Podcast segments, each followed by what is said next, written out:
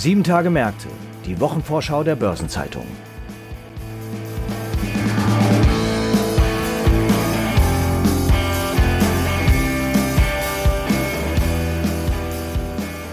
Die vierte Kalenderwoche des neuen Jahres hat so einiges zu bieten. UniCredit präsentiert Jahreszahlen, die Deutsche Bank und Sartorius halten ihre Jahrespressekonferenzen ab und Apple informiert über das neue Quartal. Zudem steht eine Sitzung des Offenmarktausschusses FOMC der US-Notenbank Federal Reserve an, die mit Spannung erwartet wird. Zu diesen Themen und weiteren Terminen informieren wir Sie in den nächsten etwa 20 Minuten in der neuen Episode unseres Podcasts Sieben Tage Märkte. Und dazu begrüße ich Sie herzlich, liebe Zuhörerinnen und Zuhörer. Heute ist Freitag, der 21. Januar. Mein Name ist Franz Kongbui und ich bin Redakteur der Börsenzeitung. Und gemeinsam mit meinen Kollegen Marc Schröers, Leiter des Ressorts Konjunktur und Politik sowie auch währungspolitischer Korrespondent, und Christiane Lang stelle ich Ihnen die Themen vor, die in der anstehenden vierten Kalenderwoche wichtig werden. Beginnen wollen wir mit der Fed und dazu begrüße ich Marc Schröers, wie erwähnt, Leiter unseres Wirtschaftspolitik-Ressorts. Hallo Marc. Hallo Franz, ich grüße dich. Marc, wieder einmal sind Spannung und Aufregung vor einer FED-Sitzung sehr groß. Die Märkte scheinen mitunter in heller Aufruhr zu sein. Warum? Ja, in der Tat, Franz, die Aufregung ist groß, diesmal vielleicht sogar noch größer als sonst, beziehungsweise zuletzt, zumindest wenn man auch die jüngsten Entwicklungen an den Finanzmärkten da als Indikator nimmt. Der Grund ist die Frage, wie schnell die FED nun die eingeleitete geldpolitische Wende vollziehen wird, also wie stark sie geldpolitisch und wie schnell sie geldpolitisch auf die Bremse tritt. Kurze Erinnerung, die FED hatte ja überhaupt erst Anfang November angefangen mit dem Einstieg in den Ausstieg aus der ultralockeren Geldpolitik, damals angekündigt und kurz darauf auch damit begonnen, ihre billionenschwere Anleihekäufe zu drosseln. Schon Mitte Dezember dann musste sie nachlegen, das Tempo deutlich erhöhen, hat signalisiert ein schnelleres Ende der Nettokäufe, frühere und mehr Zinserhöhungen. Ja, und jetzt in der Zwischenzeit ähm, gab es halt Signale, dass alles noch mal schneller gehen könnte. Hintergrund ist natürlich, dass die Inflation in den USA mit sieben Prozent extrem hoch ist. Das ist ein 40-Jahres-Hoch. Ja, und jetzt geht es vor allem um die Perspektive, dass es sogar zu einem Gleichklang kommen könnte aus raschen Zinserhöhungen und einem Abbau der Fettbilanz. Das ist die Perspektive, die die Märkte so ein bisschen durcheinander wirbelt. Und in der Tat, so ein Gleichklang wäre tatsächlich beispiellos. Und das sorgt halt für viel Verunsicherung. Das müsstest du noch mal ein bisschen genauer erklären. Worum geht es da im Einzelnen? Ja, klar, gerne. Ja, die FED hat in der Pandemie ja vor allen Dingen zwei Dinge getan. Sie hat zum einen ähm, den Leitzins de facto auf Null gesenkt, konkret auf 0 bis 0,25 Prozent. Die FED gibt da ja immer eine Spanne an. Und zum anderen hat sie wirklich wie nie zuvor Anleihen gekauft, vor allen Dingen Staatsanleihen. Die FED-Bilanz ist dadurch auf fast 9 Billionen Dollar angeschwollen. Auch das ein Niveau, das es nie gegeben hat. Zum Vergleich, das ist mehr als das Doppelte des deutschen Bruttoinlandsprodukts, also aller produzierten Güter und Dienstleistungen, die in einem Jahr in Deutschland hergestellt werden. Jetzt ist die FED, wie gesagt, gerade dabei, die Nettokäufe zu beenden. Das dürfte dann im März soweit sein. Dann will sie rasch mit Zinserhöhungen beginnen. Viele US-Notenbanker haben signalisiert, dass das auch bereits im März soweit sein könnte, dass da bereits die erste Zinserhöhung ansteht. Die Frage ist dann, was danach passiert. Äh, es gab zuletzt Signale, dass es sogar vier oder sogar fünf Zinserhöhungen in diesem Jahr geben könnte. Also weit mehr als die drei, die im Dezember signalisiert worden sind und deutlich mehr als, sagen wir, vor drei oder vier Monaten. Ähm, das ist die eine Frage, die die Märkte gerade sehr umtreibt. Und das andere ist, was in den letzten Wochen dazugekommen ist, vor allen Dingen seit Jahresanfang, ist die Debatte über einen raschen Beginn der Bilanzabbau. Wie gesagt, das hat viele oder so, zumindest so manchen Investoren komplett auf dem falschen Fuß erwischt. Und was heißt es jetzt konkret, wenn die Fed ihre Bilanz verkleinert, abbaut? Was sind die Konsequenzen? Konkret bedeutet ein Bilanzabbau letztlich eine zusätzliche Straffung der Geldpolitik, also äh, über die Leitzinsen hinaus. An den Finanzmärkten wird denn auch in Analogie zu den Anleihekaufprogrammen, den Quantitative Easing, von einem Quantitative Tightening gesprochen. Was die konkrete Wirkung betrifft, gehen die Einschätzungen durchaus stark auseinander. Ähm, es gibt beispielsweise eine Kalkulation, die sagt, dass eine Reduzierung der Bilanz um 600 Milliarden Dollar einer Zinserhöhung von 25 Basispunkten entspricht. Aber wie gesagt, andere Schätzungen haben andere Werte. Klar aber ist, es ist eine zusätzliche Straffung über eine Zinserhöhung hinaus. Und da gibt es jetzt vor allen Dingen zwei Sorgen. Das eine ist mit Blick auf die Märkte. Die ultralockere Geldpolitik und die beispiellosen Anleihekäufen waren einer, wenn nicht der wesentliche Treiber der Kursrallye in den letzten äh, Monaten, in den letzten Jahren. Wenn es da eine geldpolitische Wende gibt, besteht natürlich die Möglichkeit spürbarer Marktkorrekturen. Teilweise haben wir das ja in den vergangenen Wochen auch schon gesehen. Und die zweite Sorge bezieht sich auf die Konjunktur, dass eben eine sehr schnelle Straffung der Geldpolitik in den USA den Konjunkturaufschwung abwirkt. Zumal in Zeiten, in denen wegen der Omikron-Variante die Unsicherheit auf Konjunkturseite sowieso sehr groß ist. Sind denn die Sorgen berechtigt? Droht die FED zu überziehen? Ja, die Historie zeigt natürlich schon, wenn die Zinsen steigen, korrigieren die Märkte. Das wäre jetzt nichts Ungewöhnliches. Und natürlich bedeuten Zinserhöhungen auch eine Dämpfung der gesamtwirtschaftlichen Nachfrage. Letztlich ist es ja auch genau das, was die Geldpolitik möchte, in Zeiten hoher Inflation, um die Inflation runterzubekommen, um ein Überhitzen der Wirtschaft zu verhindern. Entscheidend ist halt das richtige Maß zu finden. Das wird äh, für die FED halt die große Gratwanderung. Dass auf Seiten der FED Handlungsbedarf, dringender Handlungsbedarf besteht, ist, glaube ich, offenkundig. Ähm, wie gesagt, die Verbraucherpreisinflation liegt bei sieben Prozent. Äh, selbst die Kerninflation ohne Energie und Lebensmittel, die ja besonders schwankungsanfällig sind, sind es auch 5,5 Prozent. Und die Perspektive, dass es da jetzt schnell runtergeht, hat sich zuletzt ein bisschen eingetrübt. Vielleicht sogar kommen wir sogar bis Jahresende nicht mal unter die drei Prozent. Die FED strebt ja eigentlich zwei Prozent an. Durch diese extrem hohe Inflation sind die Realzinsen, das heißt also die Zinsen abzüglich der Inflation, extrem niedrig, deutlich im negativen Bereich. Das scheint halt angesichts der aktuellen Konjunkturlage wirklich nicht angemessen, weil sich eben die Wirtschaft sehr stark erholt hat und äh, auch relativ robust ist. Wie gesagt, zur ganzen Wahrheit, wenn es jetzt um die äh, Sorgen geht, gehört natürlich, dass die Unsicherheit groß ist und Prognosen schwierig sind. Das hat zum einen damit zu tun, dass die Maßnahmen beispiellos waren, die in der Krise ergriffen worden sind. Insofern ist auch der Ausstieg und auch die aktuelle Konstellation beispiellos. Und wie gesagt, das gilt vor allen Dingen für diesen Gleichklang aus raschen Zinserhöhungen, Bilanzabbau. Zum Vergleich nach der Weltfinanzkrise, als es ein ähnliches Szenario gibt, hatte die FED sich damals zwei Jahre zwischen der ersten Zinserhöhung und dem Beginn des Bilanzabbaus gelassen. Das könnte jetzt diesmal sehr viel rascher sein. Da weiß man nicht so genau, wie sich das niederschlägt. Und deswegen gilt es da sicherlich für die FED auch sensibel und vorsichtig zu agieren. Und was bedeutet der FED-Kurs für die anderen Zentralbanken? Ja, die anderen Zentralbanken schauen natürlich sehr genau, was die Fed macht, welche Lehren sie womöglich ziehen können. Letztlich gibt es auch direkte Implikationen. Also sicherlich, wenn die US-Staatsanleiherenditen anziehen, sorgt das normalerweise dafür, dass weltweit die Renditen anziehen. Da können sich eigentlich die wenigsten Volkswirtschaften dann eigentlich komplett von entkoppeln, selbst der Euroraum selten. Es gibt mögliche Effekte auf die Wechselkurse. Das gilt es alles zu berücksichtigen. Das ist alles wichtig für die anderen Zentralbanken, wenn sie darüber entscheiden, wie sie weiter fortgehen. Grundsätzlich muss man sagen, dass die Geldpolitik weltweit gerade doch deutlich auseinanderdriftet. Die Fed marschiert sehr stark, sehr entschlossen jetzt Richtung Exit. Die Bank of England, die nächste Woche tagt, hat bereits im Dezember sogar mit einer ersten Zinserhöhung überrascht. Die EZB dagegen, trotz Rekordinflation von 5 Prozent, ist da deutlich zögerlicher, deutlich zaghafter, was letztlich auch in Deutschland zunehmend für heftige Kritik sorgt. Ja, und die Bank of Japan als vierte der großen vier ist wahrscheinlich die Zentralbank, die bislang am entschlossensten an der ultralockeren Geldpolitik festhält, weil aber auch die Inflationssituation da so ein bisschen anders ist. Wie gesagt, die Währungshüter aus aller Welt werden sehr genau schauen, was da Mittwoch entschieden und kommuniziert wird. Letztlich so wie wir alle. Vielen Dank, Marc, für diesen Überblick und die Erläuterung dazu, was uns in der kommenden Woche seitens der FED bevorstehen könnte. Das verspricht große Spannung. Ich danke dir, Franz. Darüber hinaus gibt es noch weitere wichtige Themen in der neuen Woche. Die stellt meine Kollegin Christiane Lang vor. Hallo Christiane, was steht denn auf deiner Liste?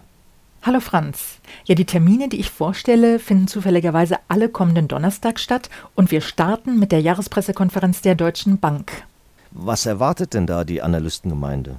Die rechnet für das Schlussquartal mit höheren Einnahmen, aber mit weniger Gewinn. Nach der Konsensprognose dürfte sich das Vorsteuerergebnis gegenüber der gleichen Vorjahreszeit um rund 10 Prozent auf 157 Millionen Euro reduziert haben. Bei den Einnahmen wird dagegen mit einem Plus von 4 Prozent auf knapp 5,7 Milliarden Euro gerechnet, was in Zeiten wie diesen allerdings kaum mehr als einem Inflationsausgleich gleichkommt. Woher kommt denn diese Delle beim Vorsteuerergebnis?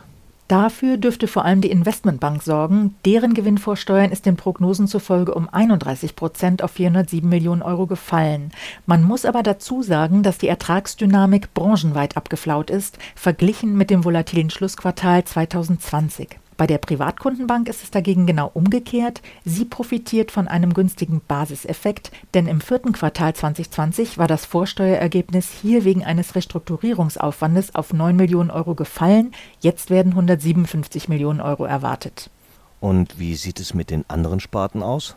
Ja, wie die Retail-Sparte haben auch die Unternehmensbank und das Asset Management laut Analystenprognose den Ertrag und das Vorsteuerergebnis ausgebaut. Gleichzeitig dürfte der Konzern allerdings Verluste von immerhin 827 Millionen Euro abseits dieser vier operativen Sparten angehäuft haben. Nun wird es ja neben den Geschäftszahlen bei der Bilanzpressekonferenz aber sicher auch um die künftige Konzernstrategie gehen.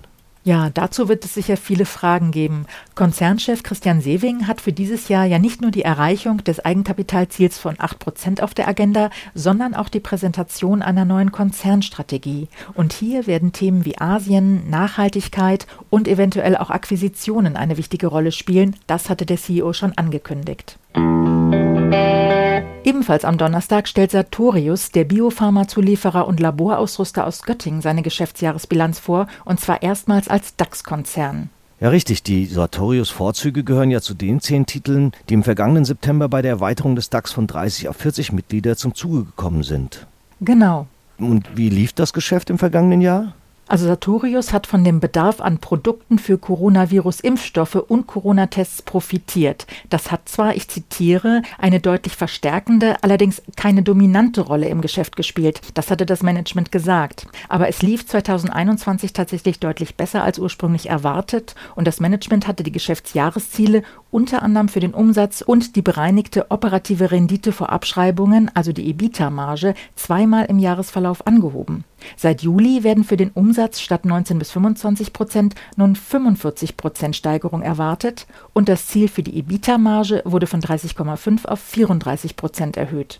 Diese Prognose wurde im Herbst bestätigt, das hat allerdings die Anleger enttäuscht, weil sie auf eine weitere Zielanhebung gehofft hatten. Und wie hat sich die Aktie dann geschlagen? Der Kurs der Sartorius-Vorzüge ist seit Mitte vergangenen Jahres tatsächlich deutlich angestiegen und hat bis Jahresschluss auch keinen Rückschlag erlebt. Über das ganze Jahr sind die Vorzüge um 73 Prozent gestiegen, allerdings in den ersten Wochen 2022 wieder um gut 20 Prozent gefallen. Auch deshalb dürfte nun der Ausblick für das laufende Jahr sowie Aussagen zu den mittelfristigen Wachstumserwartungen von besonderem Interesse sein. Apple kommt mit Zahlen für das erste Quartal, wie vorhin erwähnt, ebenfalls am Donnerstag. Und auch die Technologiekonzerne sind von der Chipkrise betroffen, nicht nur die Autoindustrie. Bei Apple zum Beispiel sind wegen der Halbleiterknappheit einige Produkte auch Monate nach ihrem Verkaufsstart noch auf Wochen vergriffen. Das heißt, Apple könnte eigentlich viel mehr verkaufen.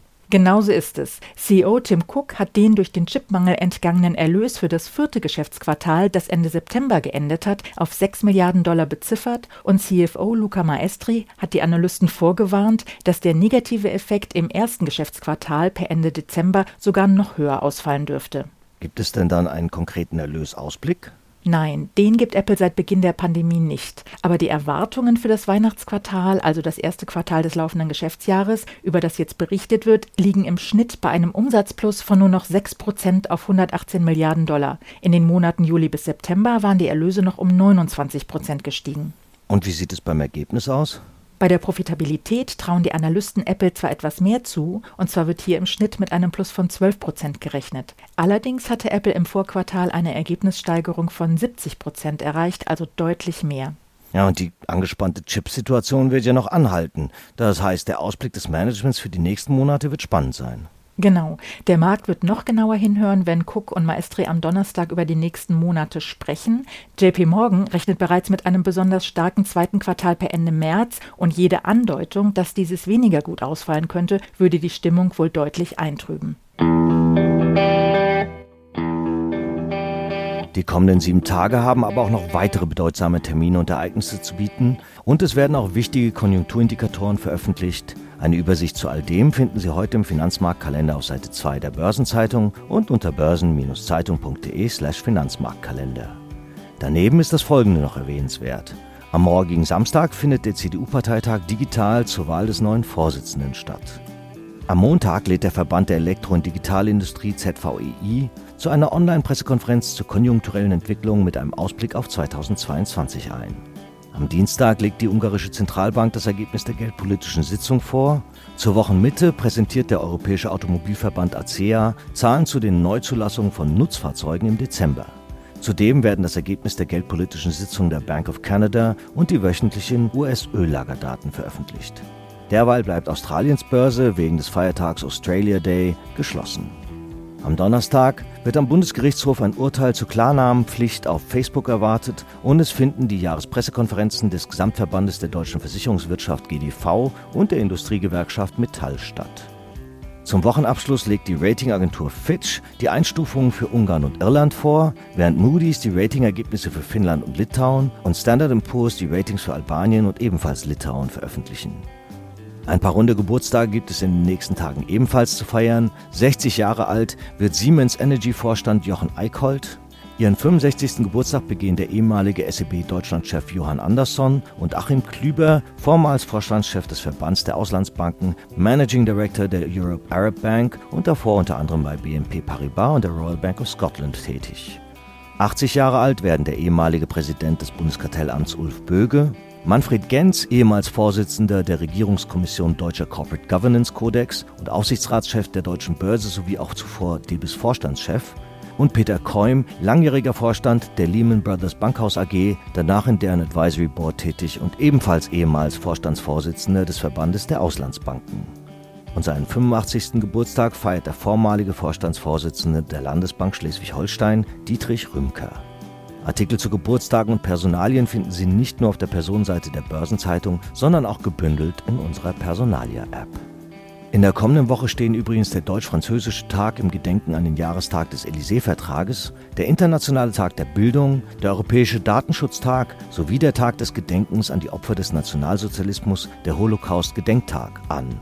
Überdies ist es ein Jahr her, dass der US-Kongress ein Gesetz gegen Geldwäsche, das die Zugriffsmöglichkeiten der US-Behörden auf Banken und Unternehmen außerhalb der USA stärkt, beschlossen hat. Vor zehn Jahren stimmte bei einem Referendum in Kroatien eine deutliche Mehrheit für den EU-Beitritt des Landes vor 20 Jahren erließ das deutsche Bundesministerium für Wirtschaft und Energie die Telekommunikationsüberwachungsverordnung, mit der das Abhören von Telekommunikationsanlagen in Deutschland geregelt wurde. Und vor 50 Jahren wurden auf Vorschlag der Ständigen Konferenz der Innenminister der Länder in der BRD die Grundsätze zur Frage der verfassungsfeindlichen Kräfte im öffentlichen Dienst als Mittel der streitbaren Demokratie beschlossen. Der sogenannte Radikalenerlass war seinerzeit eine Reaktion auf den linksradikalen Terror der RAF und sollte verfassungsfeindliche Personen von Beamtenstellungen ausschließen. Und ebenfalls vor 50 Jahren tauchte die Maus zum ersten Mal in den Lach- und Sachgeschichten für Fernsehanfänger auf und gab der Sendung in der Folge ihren Namen. Zum Schluss noch ein paar Hinweise in eigener Sache. In der Samstagsausgabe finden Sie wie stets die Spezialthemaseite Recht und Kapitalmarkt. Am Dienstag gibt es eine neue Ausgabe von Fonds und Finanzen, dem Newsletter der Börsenzeitung mit Themen rund um die Asset Management Branche. Am Donnerstag findet das WM Online Seminar Kapitalmarkt aktuell statt. Und an dem Tag kommt auch eine neue Episode von Nachhaltiges Investieren, der Podcast für die Investmentfondsbranche mit freundlicher Unterstützung von Union Investment. Und hören Sie ebenfalls in Hashtag Volatility den Anlagepodcast von QC Partners und Börsenzeitung rein. Und damit sind wir am Ende dieser Episode angelangt. Redaktionsschluss für diese Ausgabe war Donnerstag, 20. Januar, 18 Uhr. Eine Gesamtübersicht über Konjunktur- und Unternehmenstermine finden Sie unter börsen-zeitung.de und alle genannten Links sind mitsamt weiteren Informationen in den Show Notes zu dieser Folge aufgeführt. Ich wünsche Ihnen wie immer einen guten Wochenabschluss und ein erholsames Wochenende. Bleiben Sie gesund, alles Gute.